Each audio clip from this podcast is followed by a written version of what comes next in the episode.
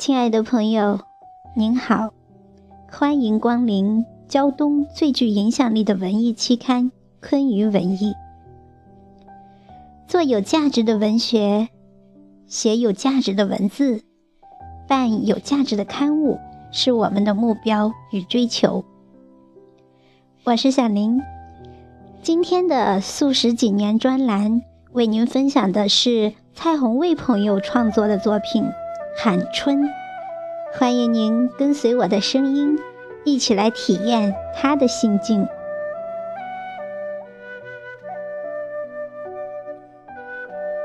天阴沉沉的，不知是要下雪还是下雨，很冷。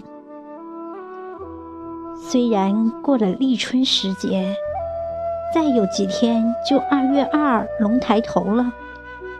可一点春天的气息也没有，依旧是冷。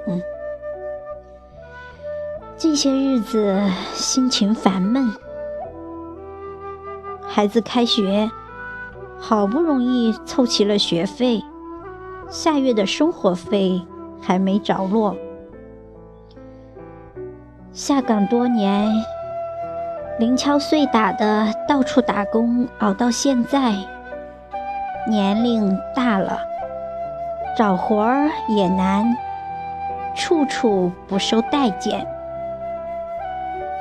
年后在亲朋好友的资助下开个小店，也不景气，没几个客人。今天上午又被一群所谓的管理人员义正辞严、大义凛然地敲去了两百块钱。我坐在店里，心情郁闷，无聊至极。隔壁店铺开着音响，一首接一首歇斯底里的摇滚乐，愈发使我烦不胜烦。隔壁店铺大哥过来说：“兄弟脸色不好啊，在家窝着憋闷，走。”跟哥出去散散心，我便让老婆看着店门，随大哥溜达出来。大街上满是香车怒马，显得自己猥琐渺小，影响市容。听着这家店里唱着“今天是个好日子”，那家叫着“倍儿爽，倍儿爽”。心情更加烦乱，迷迷糊糊跟着大哥出了市郊，上了一条上山的小路。这座小山去年夏天来过，不高，我们从后坡往上爬，山也还是这座山，梁也还是这道梁。却不见了记忆中的姹紫嫣红，除了零星的几棵松树是绿色的外，满目的荒凉萧条。在一处石崖下面，还有一点残雪，像是搏斗后的战场的痕迹。到达山顶，俯瞰自己生活的这座小城。像老婆面板上的饼，摊大了不少。心想：这么大的地方，就没有自己一粒芝麻的地方吗？正胡思乱想，就听见对面山头传来“嗷呵”的喊声。大哥也手成喇叭状，张嘴喊：“嗷嗷！”，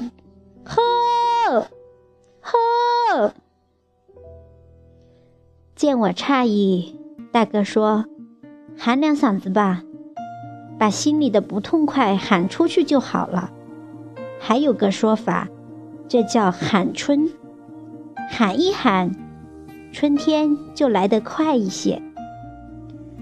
我头一次听到这说法，感到好奇。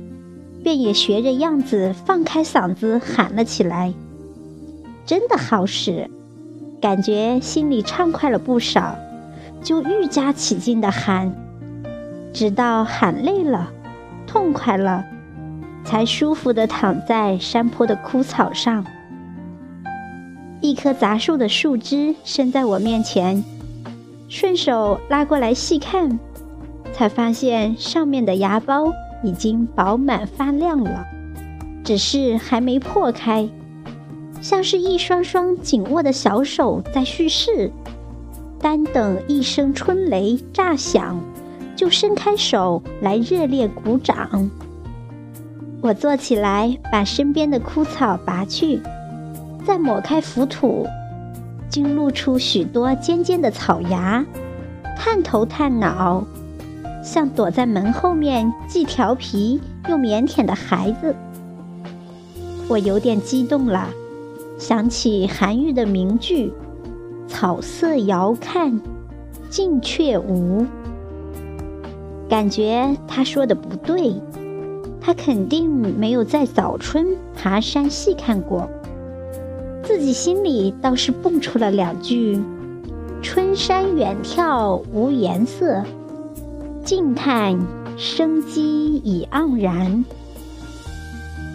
正为自己突发的诗兴高兴，一滴水珠打在手背，我赶紧扬起脸，张开双臂，又有几点水珠落上脸颊。